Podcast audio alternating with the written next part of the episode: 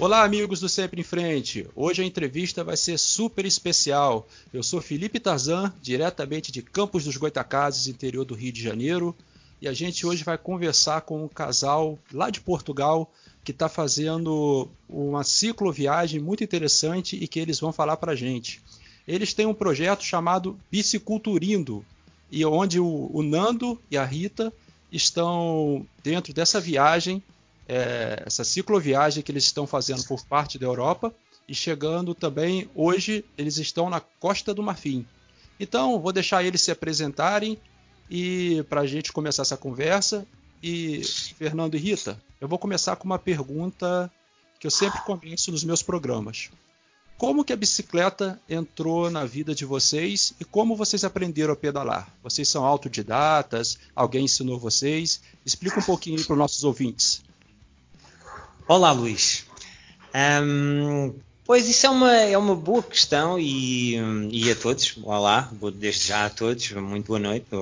Aqui é boa noite, uh, certamente que no Brasil será ainda de dia, ainda há uma diferença de 3 de três horas entre, entre os dois países. Bom, essa é uma boa questão, porque eu quando, quando aprendi e a pedalar e, o mundo das bicicletas surgiu quando era criança, pequenininho. Um, embora tive, fosse um dos últimos a ter, a ter acesso a, a uma bicicleta, um, eu via todos os meus colegas e amigos com, com umas bicicletas BMX, que era do último modelo, e a minha família era um pouco pronto, desfavorecida e não tínhamos muito acessibilidade para comprar esse tipo de bicicletas. E custou um pouco, só a partir dos 6, 7 anos é que, eu, é que a minha mãe lá juntou um pequeno pouco dinheiro para fazer para me comprar uma bicicleta que era tipo aquelas Harley parecia parecia uma Harley Davidson que se dobrava ao meio e, e foi assim que eu comecei a ter um, a minha, o meu primeiro contacto com a bicicleta foi muito pequenininho e não foi, não teve, não, não tive nenhuma ajuda de, de, ninguém. Eu só via os meus amigos e eles empurravam e, hum, e era assim que eu, foi assim que, que eu comecei a, a, gostar de andar de bicicleta. A minha, a minha mulher Rita tem uma outra história que é muito mais interessante. Boa noite a todos. Uh, eu não aprendi a andar de bicicleta em pequenina.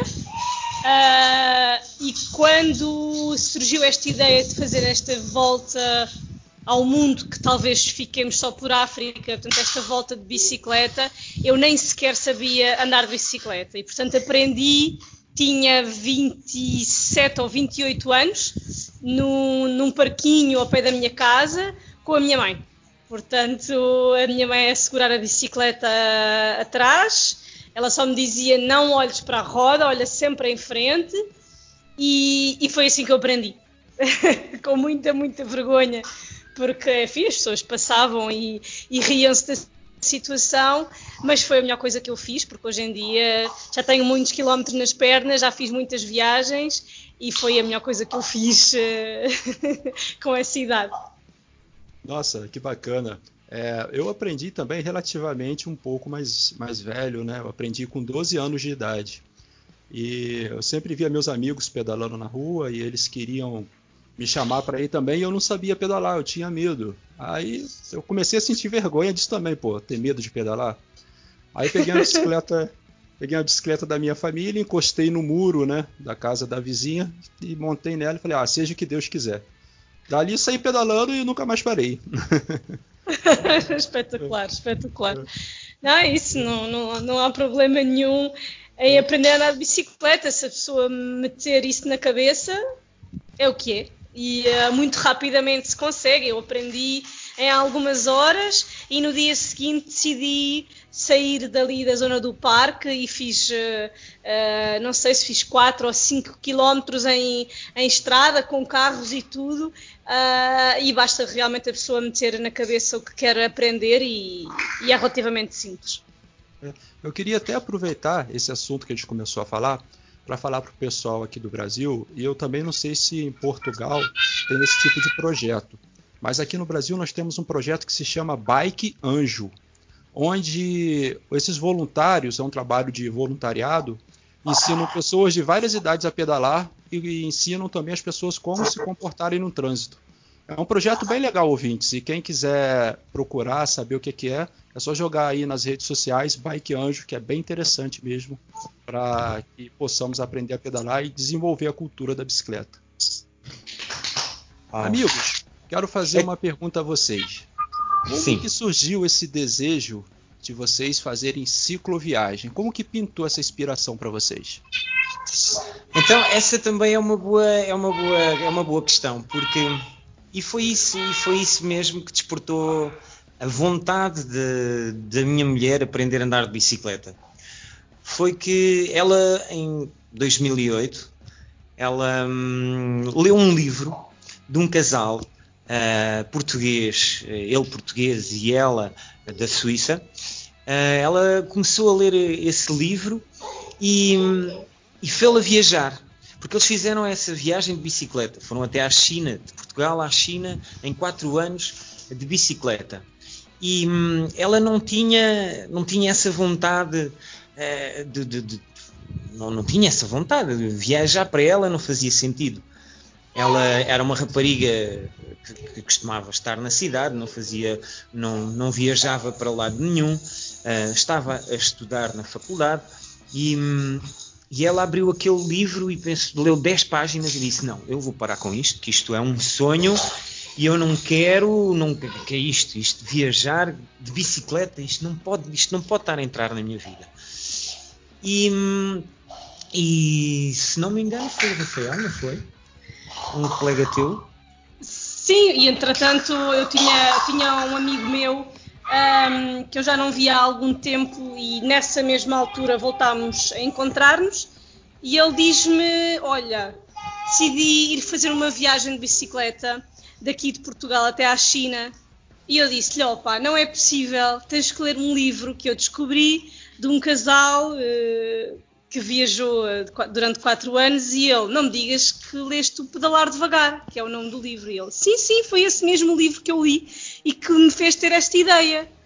E eu achei uma coincidência maravilhosa e hum, também para mostrar como é possível às vezes a pessoa ler um livro e de repente é transportada para aquela realidade e, hum, e de repente a vida muda. Uh, passamos a ter um objetivo completamente diferente que tínhamos até então e eu a partir de 2008 foquei tudo na minha vida para conseguir uh, fazer essa viagem, ainda nem sequer conhecia o Nando uh, e portanto depois, dois anos depois aprendi, aprendi a andar de bicicleta em 2010 e quando acabei a faculdade todo o dinheiro que eu pude juntar era para esta viagem que estamos a fazer agora. Portanto demorei oito anos a conseguir eh, juntar o dinheiro que achava necessário e entretanto depois encontrei uh, o Nando pelo caminho que, que, rapidamente me disse que também queria que também se queria juntar a mim e, e cá está. Nossa, que bacana, gente, que legal. E me dizem uma coisa, como foi a, a preparação, o planejamento para essa viagem, né? Você, Rita, acabou de me dizer que leu um livro, né?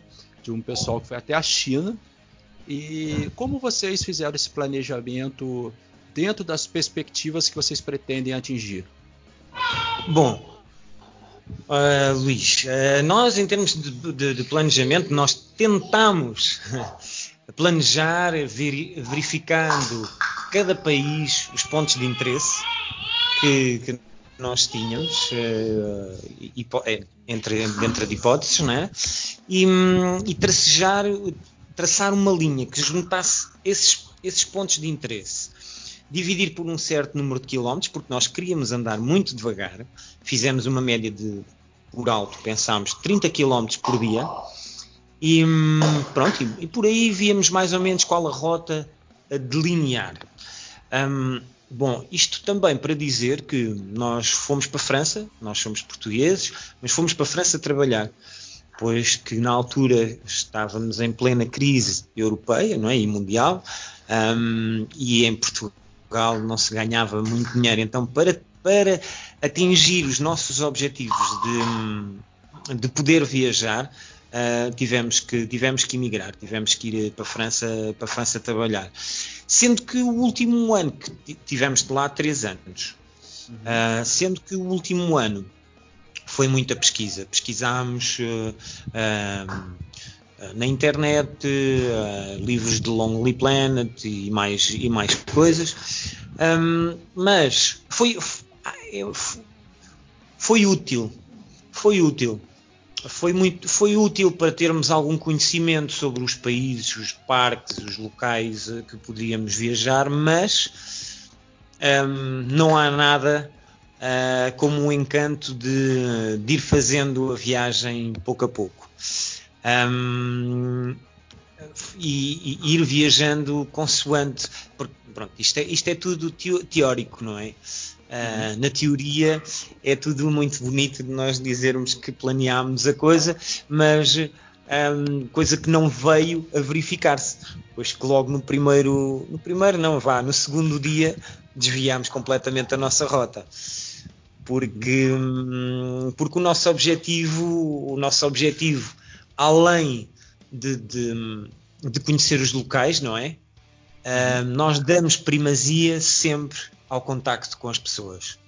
Uh, e isso para nós é, é primordial.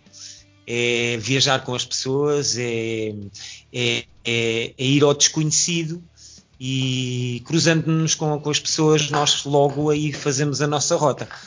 E, e, é, e, é, e é por aí. E foi por aí o nosso planejamento. Ah, legal, legal. E por quantos países e quais vocês já passaram? Bom, um, desde Portugal até, até à Costa do Marfim, nós, como a Rita diz, nós não temos muito a questão de contar os países, nem, nem uh, vá, podemos ver, foi Espanha, Portugal, Espanha, Marrocos, uh, Western Sahara, se se contar como país ou não, a Mauritânia, o Senegal, Entretanto, viajámos também, fizemos umas pequenas férias um, em Cabo Verde, uh, para, visitar, para visitar Cabo Verde e, e, e, estar com a família em Cabo Verde. Depois voltámos para, um, para o Senegal. Do Senegal fizemos a Gâmbia. Gâmbia, descemos até Bissau, onde conhecemos um, um, um ciclo viajante brasileiro, Júlio. É não foi? Júlio Pinto. Como é que nos deu, que nos ofereceu uma cadeira, a minha cadeira? Como é que se chama o projeto dele? Já não me lembro. Bom, é o Júlio Pinto. Cycle Trips, exatamente, Cycle Trips. É o projeto procurar ele na, nas redes sociais, vai ser uma pauta para nossa entrevista futuramente.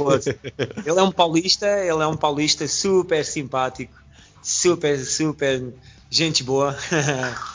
e gostávamos muito de estar com ele, gostávamos muito de o conhecer. Também viajou pela América, pelas Américas, Norte e Sul, uh, e depois encontramos-lo. Ele terminou o seu, uh, o seu périplo em, em, em, Bissau.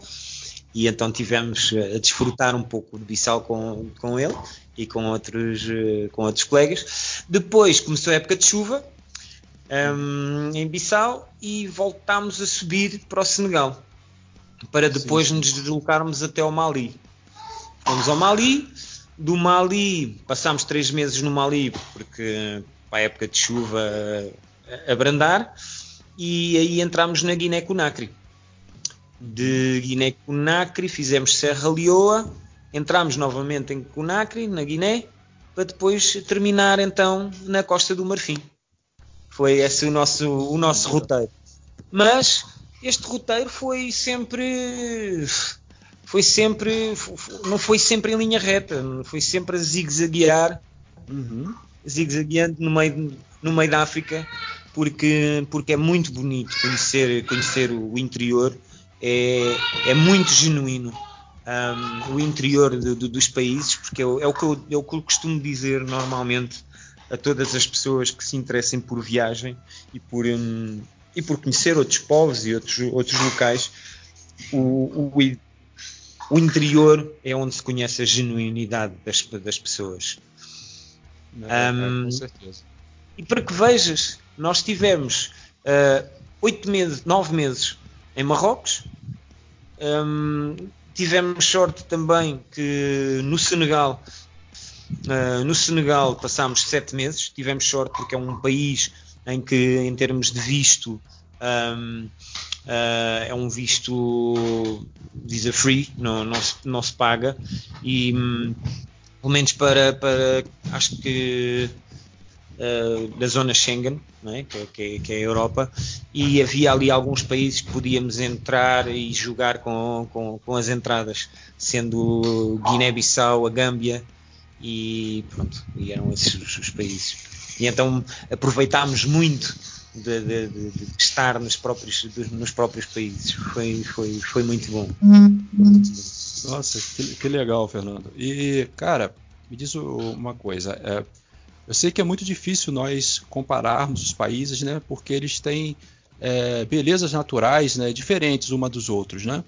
Mas Sim. dentre todos esses países que vocês passaram, qual que vocês ficaram assim, nossa, que lugar bonito, que lugar bacana de se viver e, e que natureza exuberante, né? Qual desses lugares aí vocês, tanto você quanto a Rita, consideram é, lugares assim impossíveis de não se visitar quando se pretende fazer uma cicloviagem como essa?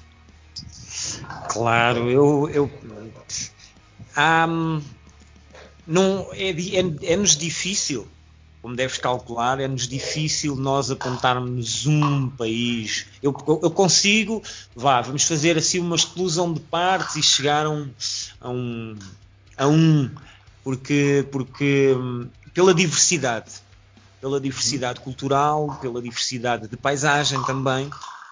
Aqui é Marrocos, uh, pelas suas montanhas exuberantes a 4 mil metros de altitude, uh, pelo povo, pelo povo muito, muito caloroso e muito hospitaleiro uh, que é, pelo deserto, áreas, áreas inóspitas de deserto imenso e intenso.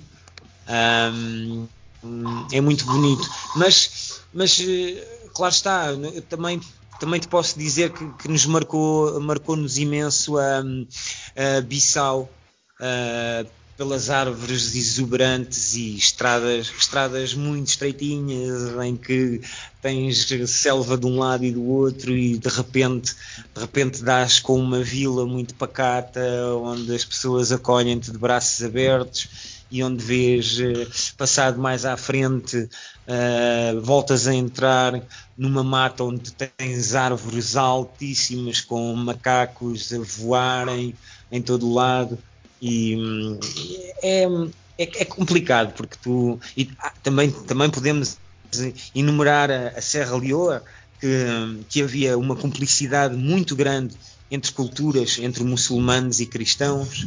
Uh, e, e, e via-se o gosto daquela população a querer evoluir e, um, e, e ver as, as, crianças a serem chamadas com, com, pessoas com megafone, meninos, meninos, venham para a escola, é, é, e ver os meninos fardados com, a, irem, a irem para, para a escolinha. É, é, certeza absoluta que me compreendes e, hum, e, e é difícil conseguir enumerar uh, um só.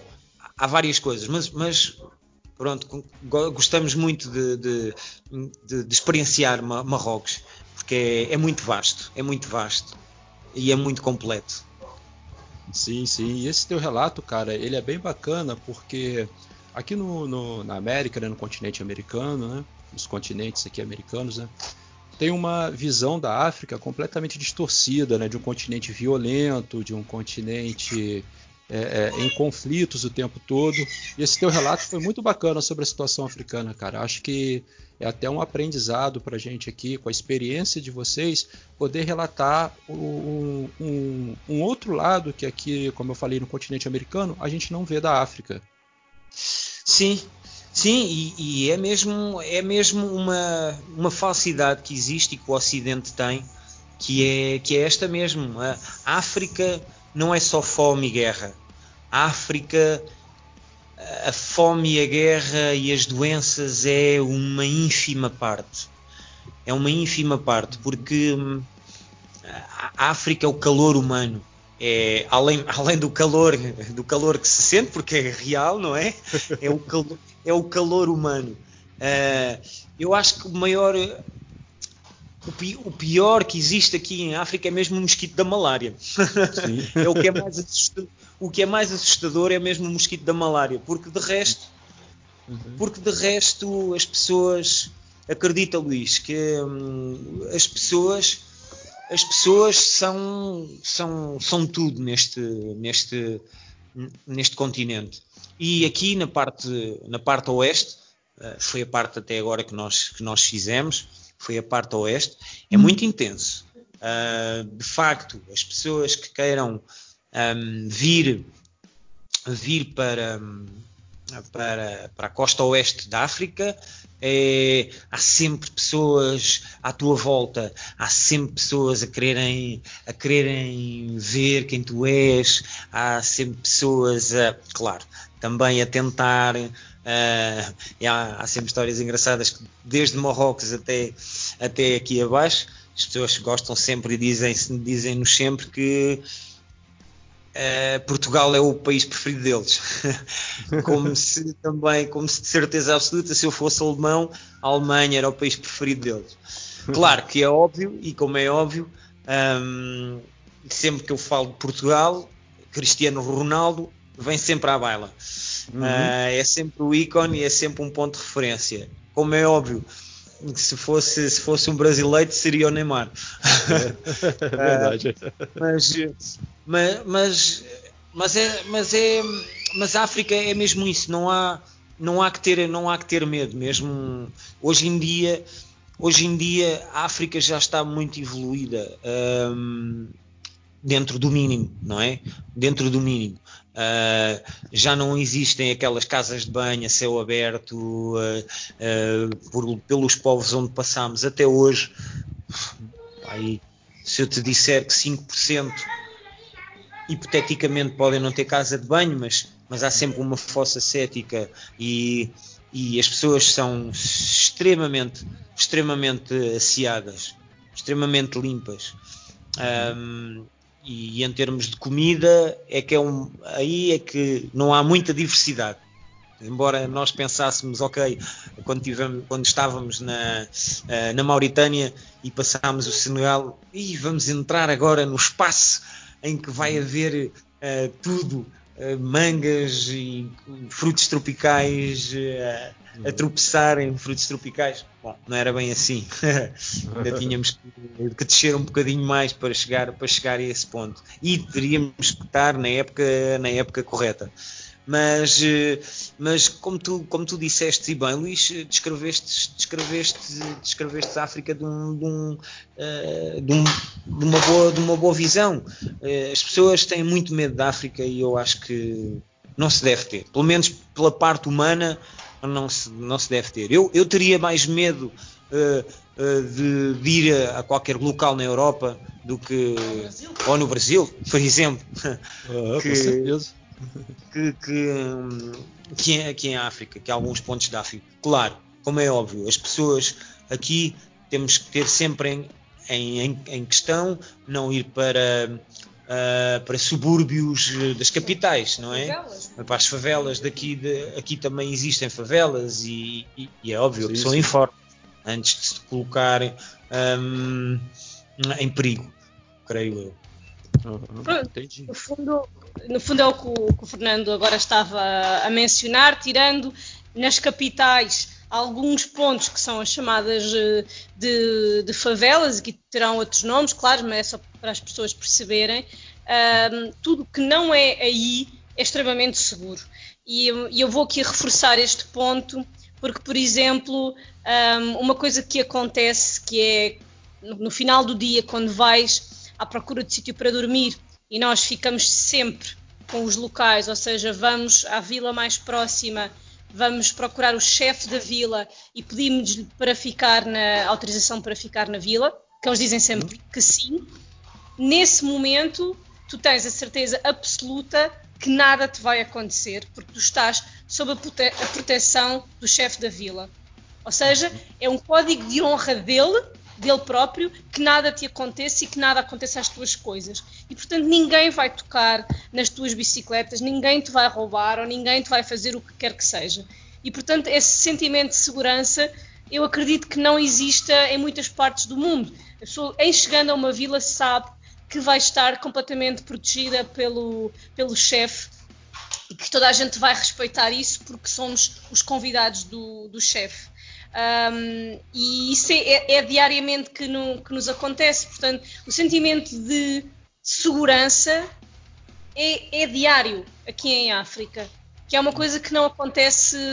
Eh, nós não temos muita experiência noutros sítios do mundo, mas, por exemplo, na Europa, o chegar ao final do dia e procurar um sítio para ficar uh, nem sempre é fácil. Tu bates à porta de uma pessoa, duas, três, quatro, cinco, e se calhar é meia-noite e ainda não conseguiste encontrar um sítio para ficar. Uh, e aqui não, ninguém te vai dizer não, não podes ficar aqui. Uh, as pessoas abrem-te imediatamente a porta de casa e isso é, é maravilhoso. É, aqui no, aqui no Brasil a gente até fiz uma entrevista com, com um rapaz que ele está rodando a América Latina, ele já chegou no México e ele quer ir até o Alasca pedalando. E ele estava me relatando né, que pelo Brasil e pela América Latina, a questão dele conseguir acampar em algum sítio e tal, ele não teve grandes, grandes problemas. Mas os problemas que ele enfrentava mais eram nos grandes centros, né? E os grandes centros que para ele era, era complicado, porque tanto aqui no Brasil quanto em alguns outros países da América Latina, a violência está concentrada ali, né? E era muito difícil ele ficar em algum lugar onde as pessoas diziam que ele, que ele tinha que trancar a bicicleta dele, onde falavam que tinha que trancar ele não ficava. Então, é, é, achei esse relato dele bem interessante. E o relato de vocês também é muito interessante sobre essa questão da, de você chegar às vilas e você ter esse código de conduta, né? Esse código de honra do, dos africanos em relação a, a, seus pertences pessoais, assim, muito legal mesmo, muito interessante. E e eu queria perguntar uma coisa a vocês. É, vocês, o que vocês carregam na bicicleta, assim, de bens, assim, vamos dizer assim, primordiais para não faltar durante a pedalada? Porque pedala você, Fernando, pedala a Rita e o filho de vocês. E falando, e falando nisso, qual é o nome do, do filhote de vocês aí, cara? Fala, fala aí pra gente, porque a gente está ouvindo a vozinha dele aqui, ele está participando com a gente na entrevista. ele chama-se ele chama Yasha, uh, que foi um Yasha. nome que nós, sim, temos um casal amigo que tem um filho com este nome e nós gostamos eh, muito e fomos procurar e significava viver em alguns países da Ásia Central. E Legal. então estávamos este nome, apesar de não ser um nome português, mas que nós gostamos muito. E em termos de coisas que nós carregamos primordiais, primordiais, isso é, é complicado essa definição do que é essencial do que não é. Uh, eu posso te dizer que nós carregamos muitas coisas que não são primordiais, mas que nós não dispensamos. Ainda, ainda há bocadinho te falámos um, ehm, no Júlio que nos deu uma, uma cadeira de, uma cadeira desmontável que para nós era completamente não essencial e que se tornou tão essencial que eu comprei uma para mim também, que é para ah, não, não, não, ficar com inveja do Nando. Uh, agora, coisas primordiais que carregamos. Ah, um fogão. Bah, o fogão, uh, uh, os, os sacos cama, a tenda, os colchões. A rede mosquiteira. A rede mosquiteira, claro. É, olha, aí está uma coisa absolutamente primordial. Um, que mais? Nós carregamos um filtro de água. Carregamos um filtro de água. Uhum. Uh, carregamos mais uh, máquinas fotográficas, um computador, uh, câmaras de, de, de, filmar. Bom, Uh, e depois há quem considere, há quem considere essencial ou não, uh, nós temos tudo o que é necessário para fazer uma manutenção na bicicleta. Uhum. O, que quer, o que quer dizer, temos, temos chaves, um, chaves para, para, para desmontar tudo, praticamente. Tudo, tudo, tudo, tudo nós, temos. E, faz, e fazemos-lo nós. A revisão fazemos-la fazemos nós.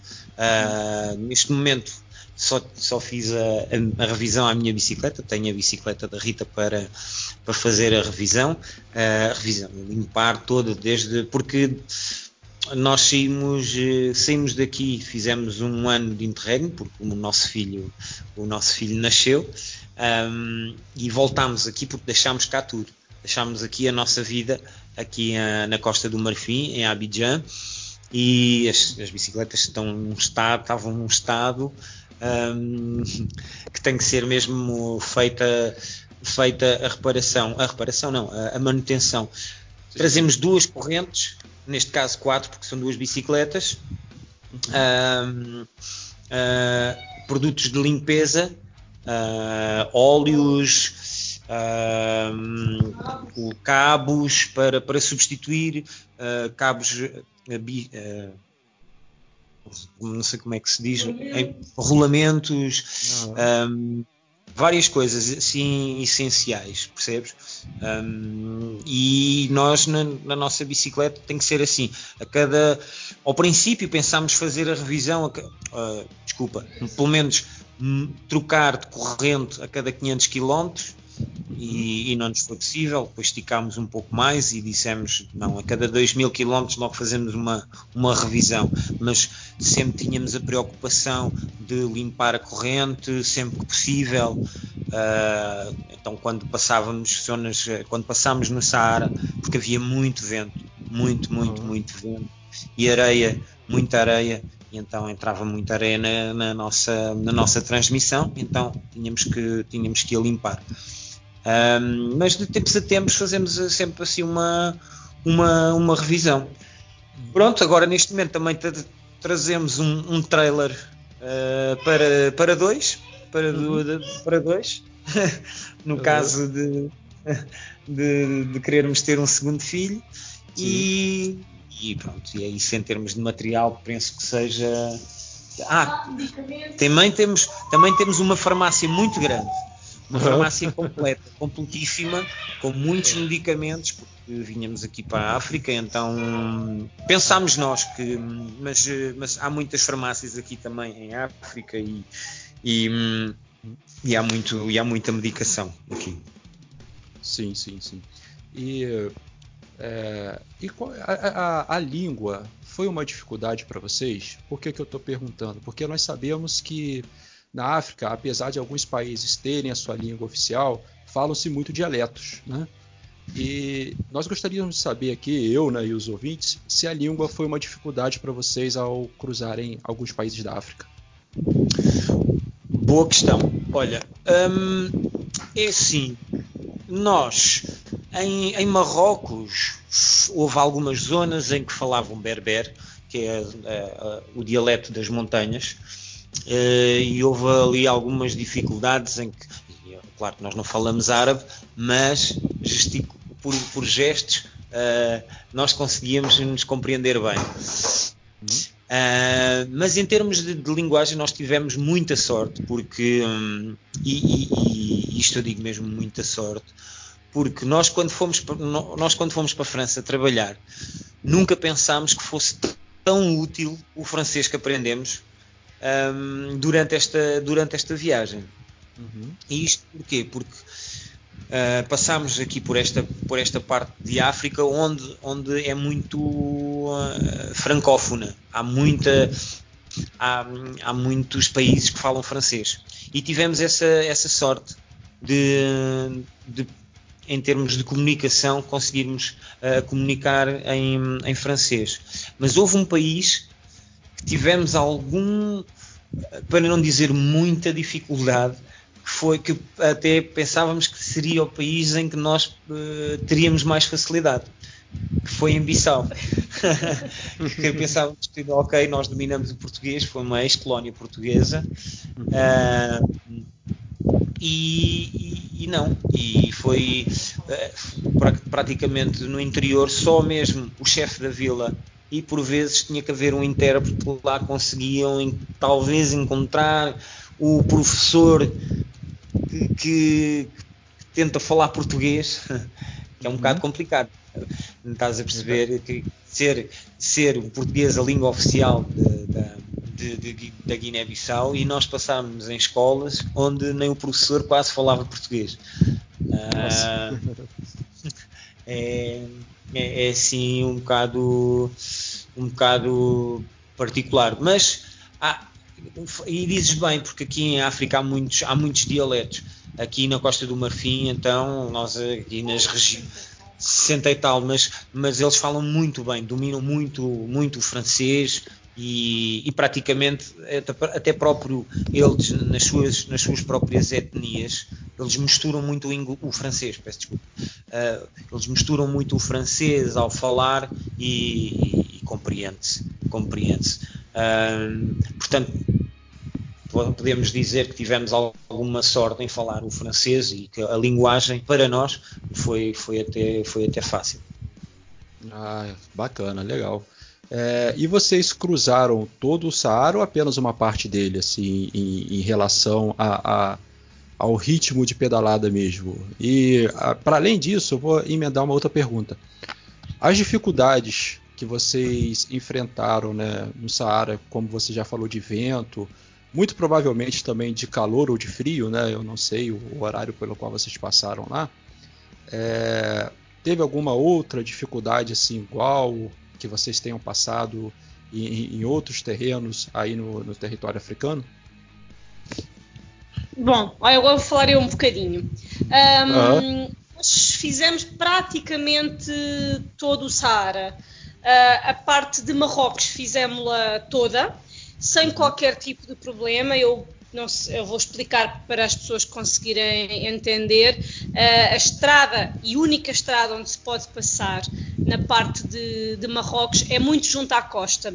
E, portanto, por muito calor que esteja, nunca está tanto assim, porque o oceano está logo ali ao lado, tu estás sempre a ver o oceano e existe a brisa do mar que está sempre presente.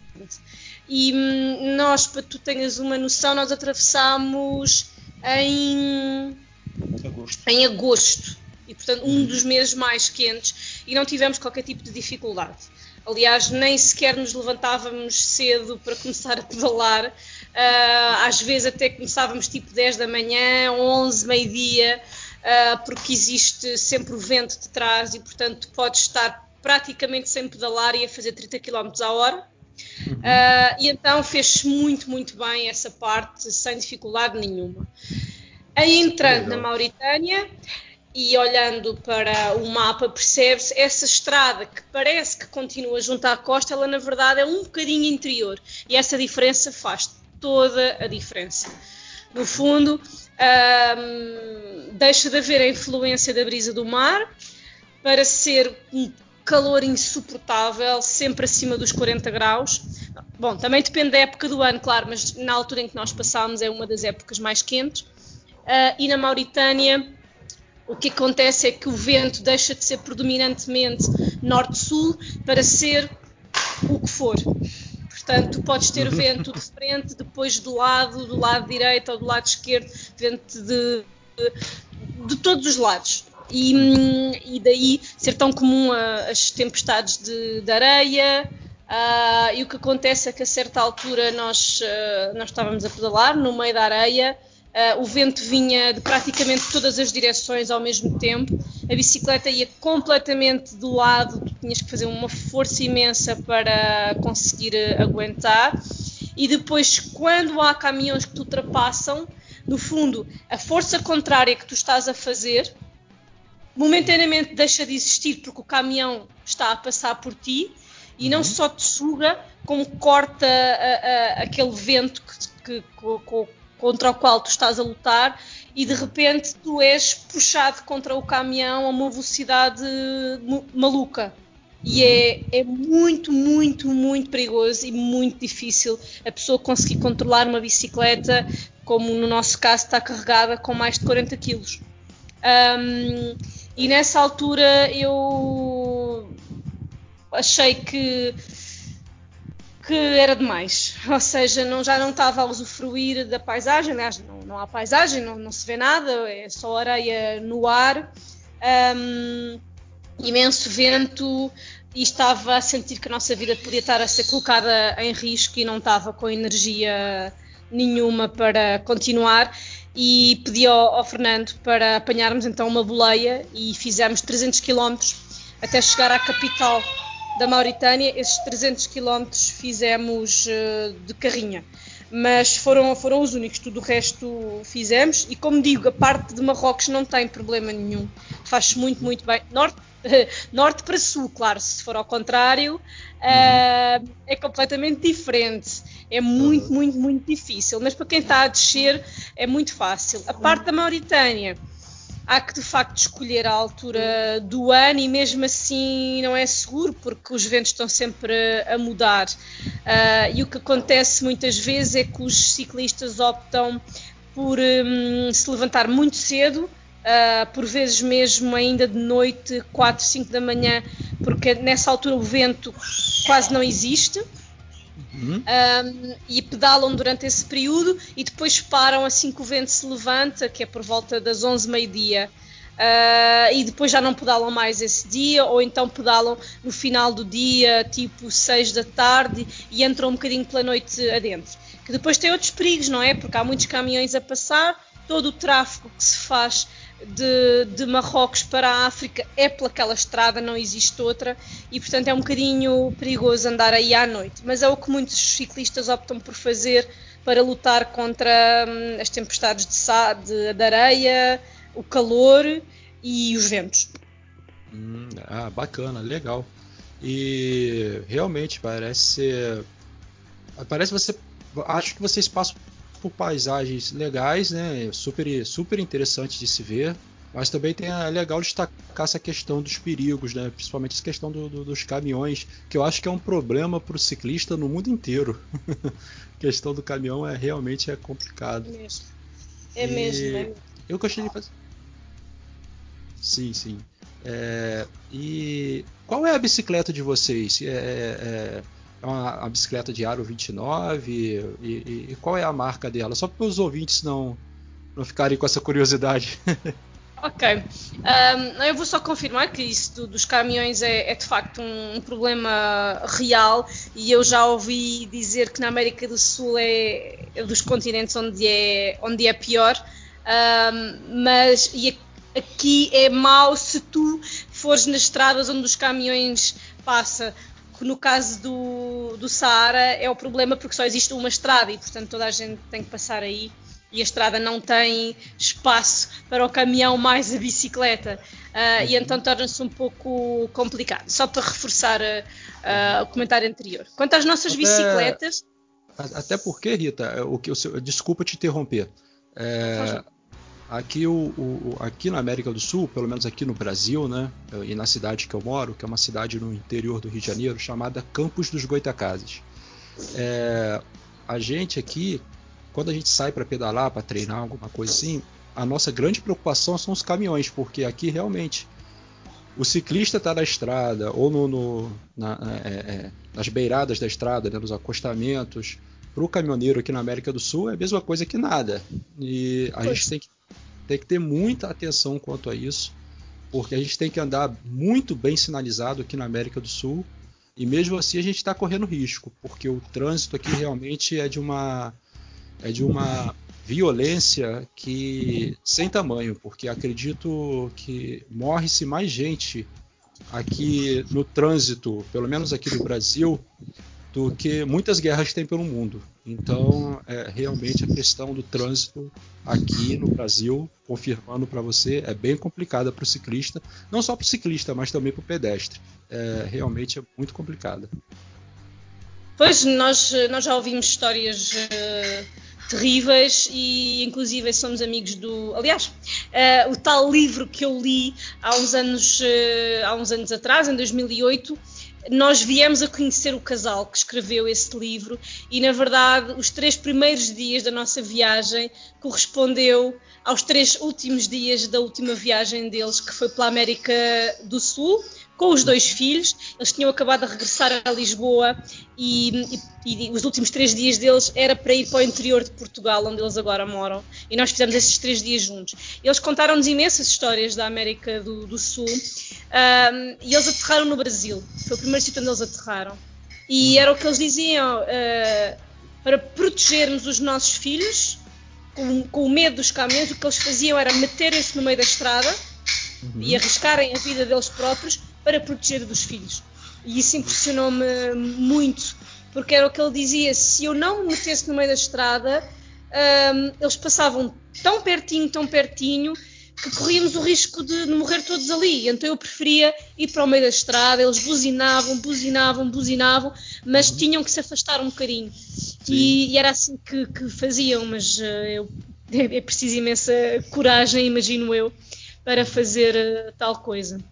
Ah, sim. Uh, aqui, uh, os, enfim, os poucos sítios onde passámos com caminhões, uh, aqui funciona tudo uma espécie de hierarquia, ou seja, não tem a ver com o código da estrada, mas tem a ver com uma coisa cultural que é a, a hierarquia na estrada. Ou seja, se tu vais a pé, Uh, não tens uh, direito a nada. Se vais de bicicleta, estás na categoria a seguir. E se vais no caminhão, podes fazer tudo, porque és o que estás acima da, da hierarquia. E portanto, Sim. se, tu, se está uma bicicleta no meio da estrada e se vem um caminhão, a bicicleta tem que sair. Não faz sentido a bicicleta estar ali, porque é vem uma coisa mais importante que é o caminhão. E nós aprendemos ao início, ficávamos na estrada e tentávamos que eles se desviassem, e aprendemos com o tempo que temos mesmo que sair, porque se for preciso eles não se desviam e, portanto, uh, aprendemos que temos que nos desviar, paciência, uh, muitas vezes para, quase para o meio do mato, que não há estrada, mas mais vale isso do que pôr a nossa vida em risco. É, com certeza, com certeza, é verdade. É, mas voltando à pergunta, né? Eu perguntei Bicicleta, das bicicletas, exatamente. É, okay. Vou voltar, vou voltar aí. As nossas é, pode, bicicletas. Pode, pode, falar a marca, não tem problema não. Quem sabe a gente não ganha um patrocínio. Mas olha, nós, as nossas bicicletas fomos nós que as construímos. Ou seja, nós não nos dirigimos a uma marca uh, uhum. para comprar a bicicleta que eles têm uh, feita. Nós comprámos um quadro da Surly, que é uma uhum. marca americana, que que é muito utilizada pelos americanos em, em viagens eh, destas, viagens eh, longas. Uh, é, uma, é um, um, quadro em, em um, não é de alumínio, isso nós sabíamos que não queríamos, porque aqui em África as estradas são, são muito más e, para o caso de haver algum problema no quadro, ninguém iria poder soldar. Então sim, tinha que ser tinha que ser de ferro ou cromoly. Uh, então comprámos um quadro da Surly e depois comprámos as peças todas soltas, maioritariamente da, um, vindas de, da Alemanha, uhum. uh, através de sites. No fundo, eu pesquisei nos sites tudo que estava em promoção e um, topo de gama. Uh, da. Um, Está-me a falhar o nome agora. Uhum. Da Shimano, uh, tudo o que era topo de gama da, da Shimano e que estava em promoção, eu fui, fui comprando em vários sites e no fundo a bicicleta, o resultado da bicicleta final é uma bicicleta que se eu tivesse pedido diretamente à Surly para me construírem, ter-me ter custado à volta de 3 mil euros e, uhum. e a nós ficou-nos a metade do preço por termos construído nós próprios. E posso-te dizer que em dois anos e meio de viagem mudámos um cabo, o Nando mudou um cabo de mudanças, Uhum. Uh, trocámos as pastilhas do travão e mais nada. Mais nada. Não aconteceu rigorosamente mais nada. As bicicletas estão novas, impecáveis. E temos, nós uh, criámos um grupo WhatsApp para ciclistas aqui da, da África Ocidental, ou seja, se alguém estiver a, a ouvir e estiver interessado, é só no fundo depois contactar-me que eu dou o link para esse, para esse grupo WhatsApp. E nesse uhum. grupo então conhecemos imensas pessoas e não é pouco comum as pessoas terem imensos problemas na bicicleta, seja de travões, seja de transmissão, seja de aros gastos pelas travagens. Uh, epá, tudo o que possas imaginar. E aqui em África não há nada. E mesmo as melhores lojas de bicicleta, o que têm é material que vem da China e, portanto, vai-te durar, uh, uh, na melhor das hipóteses, 3 mil quilómetros. Na melhor das hipóteses. E 3 mil quilómetros não é nada. E, portanto, ah, para uma viagem desse tamanho, realmente não é nada. Não é nada. Então, daí, daí quando duram 3 mil quilómetros, eu posso dar o exemplo que uhum. nós, uh, ao início, não percebíamos muito ainda de bicicletas e andávamos com os nossos pneus uh, com 2.5 bar, mais ou menos, porque era o que se conseguia encher assim à mão e não ligávamos muito a isso. E os pneus explodiram, tanto o meu Nossa. como o do Nando. Os pneus, os pneus traseiros explodiram com 40 com, a carga que, que, levávamos. E na altura não percebemos o que foi aquilo e tal, e fomos à internet escrever em fóruns e imediatamente toda a gente nos disse que era falta de pressão. Uhum. Uh, mas nessa altura nós tínhamos um pneu de substituição, eu substituí o meu, o Nando não pôde e, portanto, comprou o melhor pneu que encontrou na altura, numa loja, e uhum. durou 100 km. 100, Nossa. não foi mil, foi 100. Nossa. Ou seja, nada. Uhum. Para que tenhas a noção uh, do que é o material uh, que se encontra aqui. Um, aliás, nós chegámos a cruzar com um ciclista um, espanhol que na altura que nos cruzámos com ele, ele já tinha comprado para aí 10 pneus nos últimos dois meses. Estava sempre, sempre, sempre. Pois, porque não encontrava e ele comprava sempre sim, os pneus que mas não, não presta para nada. E uhum. então eu acho que quem vem para a África vai ficar cá muito tempo Bom, das duas uma, ou tem um espírito, como alguns têm, de ir comprando material aqui, ir arranjando à, à moda africana, uh, ou ir trocando de bicicleta, etc. Ou de facto convém uh, apostar em bom material, duradouro, de muito boa uhum. qualidade, mas que o próprio consiga arranjar, porque eles cá depois são coisas que não, não conhecem, não, não sabem arranjar, não sabem uh, mexer e portanto tem que uhum. ser uh, uma duplo, um duplo investimento, que é no dinheiro uhum. e, e, no conhecimento, de saberes como é que arranjas tu próprio as coisas para não teres que hum, nunca precisar ah, de ajuda ou, ou poucas vezes precisar de, de, ajuda. E a roda, a roda não é 29, é 26, uhum. uh, precisamente pelo caso de por caso de acontecer alguma coisa aqui em África, rodas 29 é mentira, não se encontra em lado nenhum assim uhum. como as 7cc ou outros formatos que não seja o 26 normal, uh, não se uhum. encontra. E portanto, a maior parte das pessoas que vêm para a África opta mesmo pela roda uh, ah, 26 por esse motivo, por ser fácil depois encontrar forma de substituir. Hum, entendi. Pô, que interessante. É bom, é bom você realmente relatar essas coisas da experiência de vocês, porque muita gente que está ouvindo a gente agora, que está querendo fazer um, um uma cicloviagem pela África, é, já vai ficar informado né, dessas situações. E eu sei que vocês já começaram a falar um pouco, né, mas eu queria me aprofundar um pouquinho mais no assunto, né, um pouquinho mais de detalhes. Né. Como que vocês fazem para escolher o lugar que vocês vão pernoitar, né, que vocês vão dormir, né? Como que é feita essa escolha por vocês?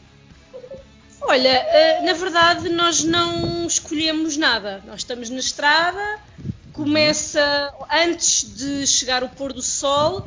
Eu não me lembro agora do, do horário, mas cá em África um, a amplitude do sol não varia muito ao longo do ano e, portanto, ou o sol se põe às 6 da tarde ou no máximo às 7, nunca depois. Uh, portanto, por volta das 5 uh, é hora de parar. 5, 5 e meia. Onde quer que a pessoa esteja, naquele sítio, naquela vila, àquela hora, é onde vamos ficar. Um, se imagina, sejam 5 e meia e nós estamos no meio do mato, então é chegar até à próxima vila e ficar uh, nessa vila. Ou se virmos no mapa que entre uma vila e a outra são tipo 10 km e se está a aproximar às 5 da tarde, ficamos nessa anterior, nem sequer tentamos ir à próxima, porque a pessoa não sabe o que encontra, às vezes as estradas um, são muito más e tu pensas que podes fazer 10 km muito rápido e não podes. Uh, e então preferimos parar então na anterior antes que caia uh, o sol. Uh, para também termos tempo de nos introduzirmos à vila, ao chefe, podemos estar um bocadinho à conversa antes que comecem a vir os mosquitos e, uhum. um, isso tudo. E, mas no fundo é isso, nós não escolhemos nada. A única coisa que temos que ter um bocadinho mais de cuidado, isso foi o que tu já mencionaste há bocadinho, é quando nos estamos a aproximar de capitais ou grandes cidades. Uhum. E quando assim é, e nós começamos a fazer os nossos cálculos e achamos que vamos chegar mais perto do final do dia, então preferimos parar antes, numa vila uh, e dormir aí, para chegar então no dia seguinte cedo a um sítio grande para podermos ter tempo para procurar uh, algum sítio onde ficar ou então contactar uh, couchsurfing ou warm showers, mas uh, aqui em África não, não funciona muito bem, há muito poucos um, e é, é, de facto muito raro encontrar. Uh, mas é, são as únicas alturas que é preciso um bocadinho planear. É quando te estás a aproximar de grandes, de grandes cidades. Um, não dá, quer dizer, não dá. Não é muito confortável tu chegares ao final do dia porque podes demorar muito tempo a encontrar sítios, de repente uh, estás a ficar num sítio muito caro, sem condições, porque não tiveste tempo de, de procurar. Então nós preferimos parar antes, uh, numa vilazinha qualquer, antes de lá chegarmos, e depois no dia seguinte de manhã fazer uh, uns quantos quilómetros, 10 quilómetros, e chegamos então à, à, cidade, e então temos todo o tempo do mundo para, para procurar sítio onde ficar, ou então nem sequer ficar e passar a, a cidade até a, até a próxima vila. Hum, legal, bacana. E amigos, vamos falar um pouquinho agora do projeto de vocês, da página de vocês do Facebook, explicar para o pessoal que está querendo acompanhar a viagem de vocês, por onde vocês já passaram, por onde vocês estão passando. Vamos falar um pouquinho do projeto? Ok. Uh, então, eu, o projeto inicial uh, era de facto uma volta ao mundo, nós tínhamos, como o Fernando disse, trabalhado durante três anos em França um, e tínhamos a ideia que hum, podíamos viajar durante sete anos. E achámos que sete anos era suficiente para dar a volta ao mundo, e é, para muitas pessoas. O que é facto é que nós, o nosso ritmo de viagem um, não tem a ver com os quilómetros que fazemos, não tem a ver com o ponto de chegada a algum sítio, não tem a ver com o número de países pelos quais passamos. E, portanto, isso significa obrigatoriamente que demoramos muito mais tempo que uma pessoa uh, que, que, planeje tudo direitinho. Uh, nós paramos para trabalhar em alguns sítios uh, em agricultura, alguns projetos de agricultura biológica ou pequenos projetos que nos interessem, ou se queremos ajudar alguém a fazer alguma coisa paramos também para ajudar, ou se paramos numa vila e gostamos imenso, ficamos lá uma semana, e tudo isso fez com que um, em dois anos e meio tínhamos chegado apenas à Costa do Marfim, que não é sequer um quarto daquilo que nós queremos fazer por África. E portanto, o projeto inicial, que era a volta ao mundo, Neste momento vamos nos concentrar só em África ainda por cima agora com o filho eu imagino que iremos demorar ainda mais eh, tempo e eventualmente um segundo virá e portanto tudo isto vai, vai ser muito mais demorado do que tínhamos pensado inicialmente e portanto se dermos a volta à África já ficamos muito contentes. se chegarmos à África do Sul, Sul ficamos muito contentes.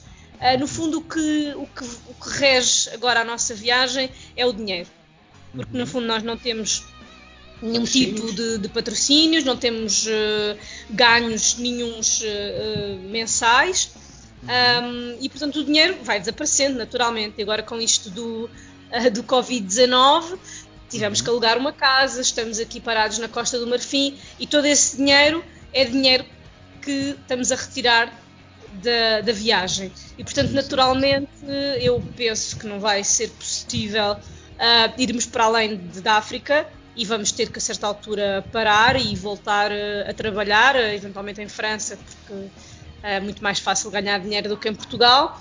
Uhum. Um, quem sabe depois nessa altura ou continuamos ou não, mas isso é completamente impossível decidir uh, agora.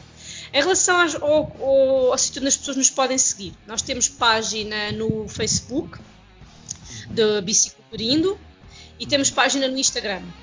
E eu estou agora. Nós não pomos muita coisa porque, pelos motivos que eu estava a dizer ao bocadinho, nós gostamos muito de estar com as pessoas, gostamos muito dos encontros com as pessoas e. Hum, perder tempo a pôr coisas na internet às vezes não, não nos apetece, porque significa obrigatoriamente que naquele momento estamos a virar costas a, a alguém. Um, e então foi, fomos pondo pouca coisa. Mas agora que estamos aqui parados, o que eu estou a fazer é um, um, uma retrospectiva da viagem. Comecei há, há três ou quatro dias. E, e, vou pondo de uma forma sucinta um bocadinho o que fomos fazendo ao longo destes últimos dois anos e meio. E, portanto, uhum. quem nunca acompanhou a nossa viagem vai poder, a partir de agora, uh, seguir os passos que nós fomos fazendo. Eu prevejo que uh, num mês ou dois meses uh, eu consiga explicar tudo o que fizemos até agora em viagem. Uhum. O nome do projeto é Biciculturindo, uhum. que no fundo é uma mistura de bicicleta com cultura e indo. No uhum. fundo é exatamente isso que nós fazemos, nós vamos indo. Uh, devagar, uh, vamos conhecendo, vamos estando, mais do que ir de Portugal à China, ou de Portugal à África do Sul, ou de Portugal a qualquer sítio, nós não, não, temos essa meta. Uh, o que define essa meta, de facto, é o dinheiro, como eu estava a dizer, uhum. e não temos pretensão de fazer imensos países. Queremos viver muitas coisas, muito intensamente, mas isso não significa que queiramos ir mais longe. Uhum.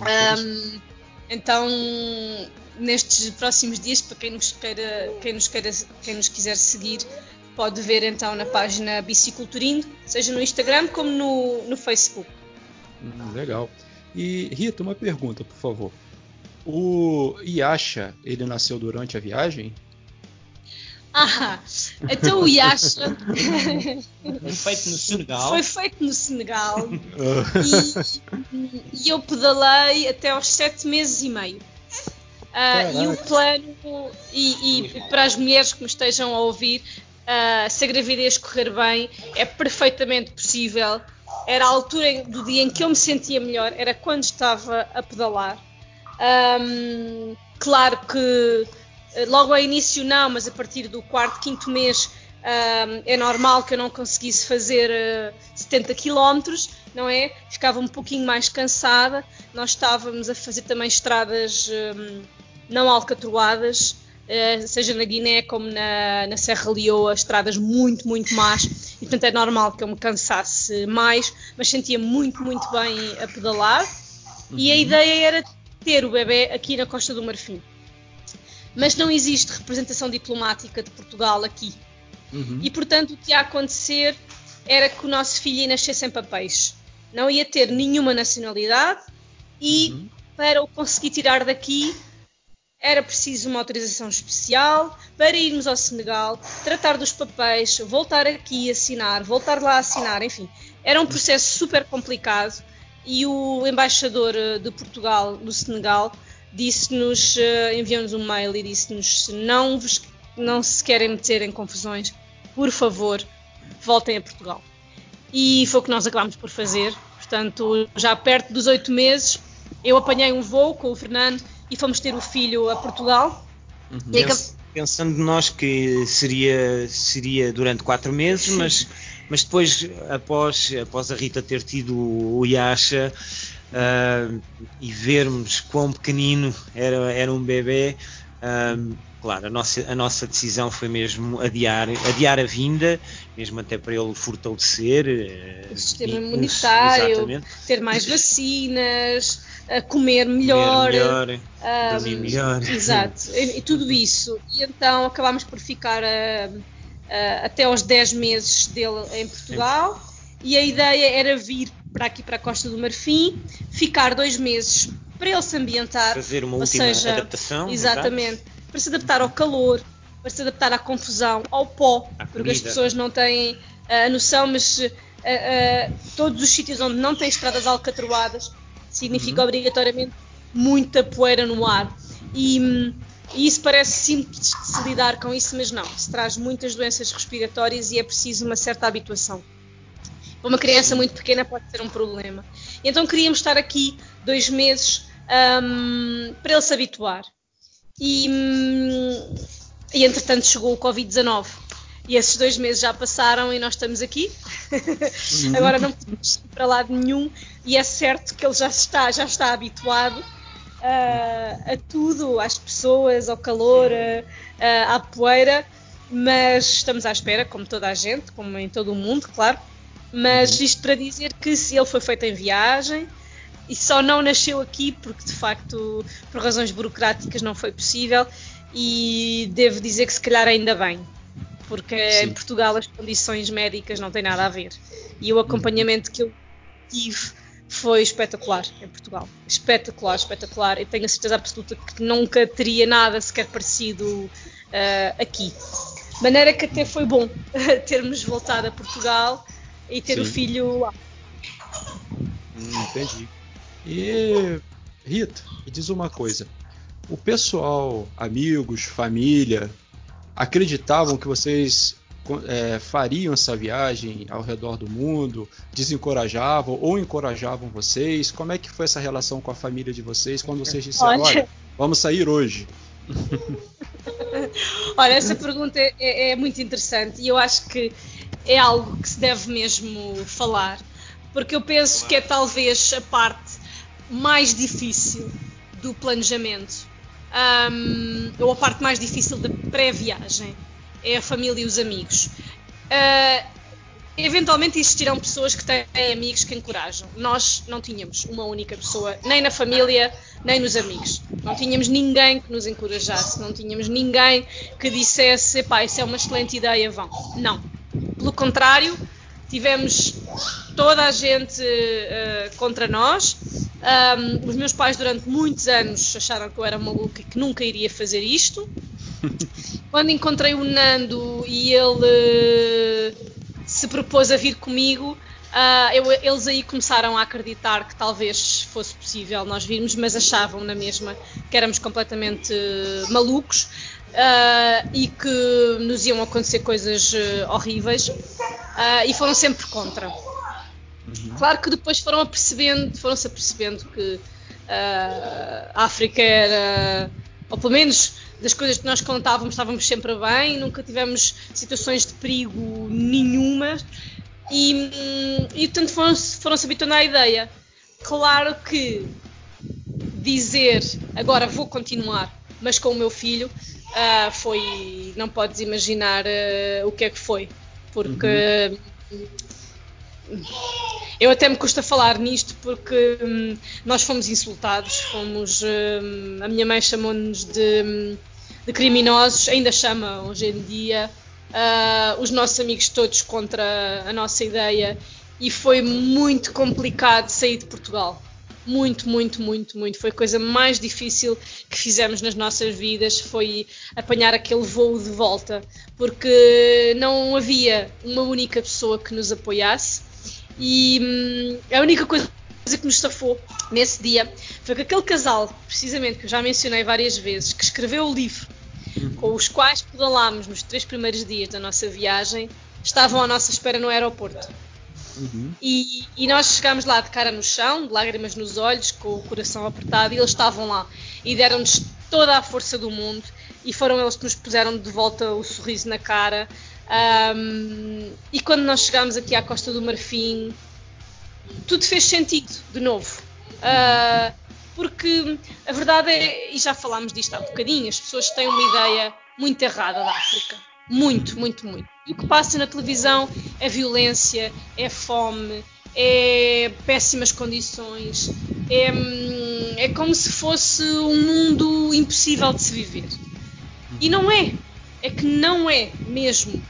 E a Costa do Marfim, sobretudo aqui a Abidjan, onde nós estamos, na capital, é extremamente desenvolvido. Uh, há aqui áreas da capital em que tu achas que estás na Europa. Na capital, numa qualquer uh, Europa, centros comerciais com ar-condicionado, uh, tudo impecável, as ruas limpas, e portanto achas que não, que não estás em África. Claro que depois andas uns quilómetros e tens a, a, a chamada favela claro, onde há muito poucas condições, mas não significa que tu constantemente vivas com poucas condições. Não significa. A África é muitas coisas. E, e quando nós chegámos cá, uh, tudo fez sentido. Ficámos logo muito mais uh, tranquilos. Mas isto para dizer, ou para. Também haviam outros viajantes, conhecemos outros viajantes que, que nos incentivavam e davam um calor humano a fazer a fazer-nos crer que, que o passo que nós demos foi o correto. E, e hoje em dia não temos, não temos qualquer menor dúvida que, que foi. Exato, isto o que, ele está, o que ele está a referir é que quando nós chegámos, ficámos numa casa de hóspedes que, por onde passavam muitos viajantes.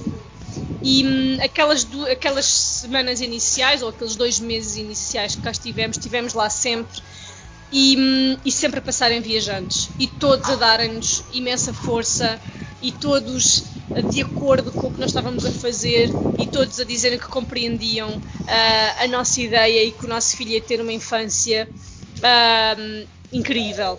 Uhum. E foi aí onde nós fomos buscar também as nossas forças, não foi à família e não foi aos amigos. Portanto, é, para quem nos esteja a ouvir e que tenha uma resistência grande da parte dos seus amigos e família, tente procurar um, uh, encontrar outras pessoas na internet com quem, com quem troque informações, que, que peçam uh, ajuda ou que peçam dicas, o que seja. Por vezes não é a família e os amigos os, os, os, os teus maiores apoiantes Uh, sobretudo no que diz respeito a vir à África. Claro que nos outros continentes é um bocadinho diferente, mas a África é especial nesse sentido. E também não tenham medo de vir para a África, porque a África não é isso que se vê na, na televisão, não é mesmo. E é isso aí, meus amigos. É, se depender da gente aqui do Brasil e dos ouvintes aqui do Sempre em Frente, vocês podem continuar motivados, que nós vamos continuar mandando boas vibrações e energias para vocês sentirem que a gente está até empurrando a bicicleta de vocês numa dificuldade, pode ter certeza. Muito obrigado, muito obrigado por isso. E agora eu vou fazer uma última pergunta, porque a gente já está indo já para uma hora e meia de entrevista. Que papo agradável, cara. Quando o papo é bom, quando a conversa é bom, passa, passa rápido. Passa a voar. É, e eu gostaria de per perguntar uma coisa a vocês que é o seguinte: qual foi a pergunta que vocês gostariam que eu tivesse feito e eu não fiz? Olha, boa, ver. Olha, uma boa pergunta. Conta-nos um momento que tu tenhas tido durante a tua viagem. Então, já está feita, pode responder. Opa, momentos. Há, momentos para tudo. Olha, tivemos momentos tristes, outros alegres. Uh, um momento, será? Um momento. Deixa, deixa ver. Deixa ver. Tens alguma sugestão? Ah, tenho, tenho. Qual? Mohamed e Fatiha. Ah, Mohamed e Fatiha. Então, pronto, estávamos nós em, em Marrocos. E, opa, e, e, como, como a Rita te disse, e, e era o nosso modus operandi, era estava quase a chegar o final da, da noite e estávamos a chegar perto de Anle, um, uma povoação. No entanto, à entrada dessa povoação, um, estava mesmo o sol quase mesmo a, a chegar o pôr do sol. E, e na entrada da povoação estava a polícia que normalmente ela costuma ser simpática, muito simpática e normalmente, bom, arranjam-nos sempre solução. Nós temos uma, temos uma, uma técnica, que por vezes funciona, naquele caso não funcionou, que era de perguntar se amavelmente nos poderiam deixar uh, montar a tenda uh, numa garagem que nós vimos que eles tinham ali ao lado. Eles disseram-nos logo que não. Não, não, vocês têm que ir para um hotel vocês têm aqui para um hotel, para um albergue, e nós dissemos-lhe, olha, é assim, nós, nós não, não, costumamos, não costumamos ir para hotéis, costumamos ficar, pedir auxílio às pessoas, deixar-nos acampar, pôr montar a tenda num, num, local qualquer, a tenda, a barraca, num local qualquer, e, e eles eh, disseram, não, não, têm mesmo, têm mesmo de ir para um albergue, é mais, é mais à frente, arranjam um albergue. Olha, nós estávamos mesmo quase a desesperar. A seguir mais à frente, na subida, estava mesmo numa subida, vimos uma casa muito muito, muito boa e tudo, até tinha um, um, um jardim. Pedimos novamente, pedimos novamente para, para pernoitar e as pessoas e não nos, não, não, não nos acolheram. Olha, nós já quase por desespero, ao subir, encontramos uns, estavam uns senhores a vender, assim, velhinhos, para, para, para os seus 70, 70 anos, eh, estavam a vender uns cachos de uvas e umas, e umas ameixas que nós entretanto parámos ali e o senhor tipo, ai, espera, espera. E eu amavelmente pedi para, para, para, ficar. E como já estávamos a entrar em desespero, foram eles que convidaram. A Rita está a dizer que foram eles que convidaram para, para, para pararmos ali, ou talvez para pernoitar. E nós, num, num alívio, ficámos de uma forma, ficámos super aliviados por nos, por, por nos terem acolhido. Nós dali daquele lado não conseguíamos, na beira da estrada, não conseguíamos ver a casa, a casa deles. Porque a casa estava por trás de uma latada que tinha, que tinha uma, as, as, as uvas e, e, as ameixas e não conseguíamos ver. E hum, podes crer, Luís, que foi a casa das casas mais pobres que, hum, que tivemos. Uhum. Claro, telhados de zinco e, hum, e, e a senhora que não falava uma ponta de francês, ele também arranhava muito pouco. Se passámos ali, olha, momentos incríveis. Ela, ela tentava levar a, a Rita para a cozinha e, e, e, tentava explicar porque ela queria fazer um prato e foi o único prato um, a dividir um prato pequeno a dividir por, eh, a dividir por, por nós os quatro, uh, de carne e ameixas, uma coisa que estava delicioso, mas depois uh, levou a, a, Rita para a cozinha para tentar, para tentar uh, explicar-lhe como se fazia, como se fazia aquele prato e a Rita, e a, Rita a dizer, ai, ela dizia-lhe, Rita, lá no seu, no seu árabe, dá-me isto em, em árabe. E ela, mas é o quê? Eu não sei isto, e ela ia escolhendo coisas das prateleiras para ver é isto, eh, é aquilo. Olha, foi ali uma, um, um estado de emoção tão grande. Aquelas pessoas que nada têm, foi um pedaço minúsculo de carne, com umas batatinhas, umas, umas, umas, ame, umas ameixas, e, e, e deram-nos deram tudo. E nós, muito Opa, nós sem sabermos o que fazer, sem saber se teríamos que comer aquele prato até ao fim, não, não, não queríamos comer, queríamos comer o mínimo possível. E, aquele, e vimos que aquelas pessoas nos deram tudo, abriram-nos a porta da casa deles, uh, ficámos num quarto super minúsculo. Um, acho que as, as, bicicletas ficaram cá fora, uh, na rua, porque não havia, não havia sítio, ficaram ao pé da, ao pé da, da motoreta do senhor. Uh, e, e, e, foi, e, foi, e foi um momento que nós sentimos que, que, que, foi um privilégio, porque aquelas pessoas que não têm nada nos deram tudo.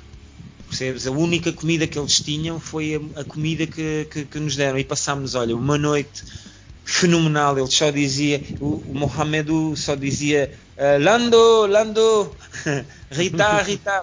Rita existe lá, é um nome, é um nome árabe, por acaso existe. Mas Fernando só dizia Lando, Lando e pegava na sua guitarra com duas cordas e tocava e pronto, e ficámos ali à, à conversa, a tentar, a tentar falar do pouco árabe que nós já sabíamos uma outra uma outra hum, palavra, pão e, e, ela, e eles tentavam nos ensinar, ensinar coisas. Foi, foi, foi um momento uh, excepcional, excepcional e, e, e, muito caloroso porque, porque quase todas as pessoas em Marrocos era impossível.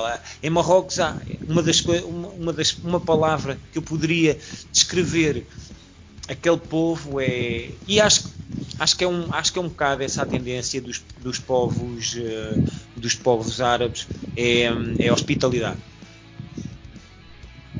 E muçulmanos sim é verdade. A Rita está-me a corrigir são povos muçulmanos normalmente é, é hospitalidade. São, são muito hospitaleiros. Uhum. entendi. Meus amigos História muito emocionante e realmente aqueles que têm menos são os que mais dividem, né? Eu acho que isso a gente passa por essas experiências aqui no Brasil também. É, mas meus amigos, gostaria de agradecer a presença de vocês aqui no nosso canal Sempre em Frente. Que vocês continuem sempre em frente. e, hum. cara, tomara que. Tomara não, né? Deus já está abençoando vocês, a viagem de vocês. E vocês podem contar aqui com seus irmãos brasileiros o que precisarem. É, e é isso, cara. E eu vou ficar acompanhando vocês. Eu quero ver até onde vocês vão chegar para divulgar no fim da viagem para a gente fazer outra entrevista. Muito obrigado. Ah, obrigada, olha, obrigada, Luís. Muito obrigado, Luís. E olha, continuação com, com este projeto, sempre em frente, que é um projeto pá, muito, muito, muito interessante. É sempre bom ouvir histórias de, de pessoas e, e, e haver estes contributos, porque as pessoas necessitam muitas das vezes de, de, de ouvir uma, uma palavra amiga, um conselho, algo é, é, sempre, é, sempre, é sempre bom. Muito obrigado pelo, pelo convite e por participar neste teu bonito projeto. Então é isso aí, muito obrigado, meus amigos. Pessoal, esse foi o nosso episódio de hoje do Sempre em Frente. Nós entrevistamos a Rita, o Fernando e o Yasha. e é isso Obrigado. aí, meus amigos. Eu agradeço a presença de vocês e, galera, se puder, fique em casa nesse momento. Vamos obedecer aí as normas da Organização Mundial da Saúde e não vamos Exatamente. botar nossas, nossas vidas em risco. Se você quiser, galera, contribuir com sempre, sempre em frente com entrevistas, sugestões e qualquer outra coisa, é só você mandar uma mensagem para o WhatsApp 22 997 63 4869 e a gente vai seguir a indicação de vocês. Mais uma vez, muito obrigado, meus amigos. Que Deus abençoe vocês e até a próxima.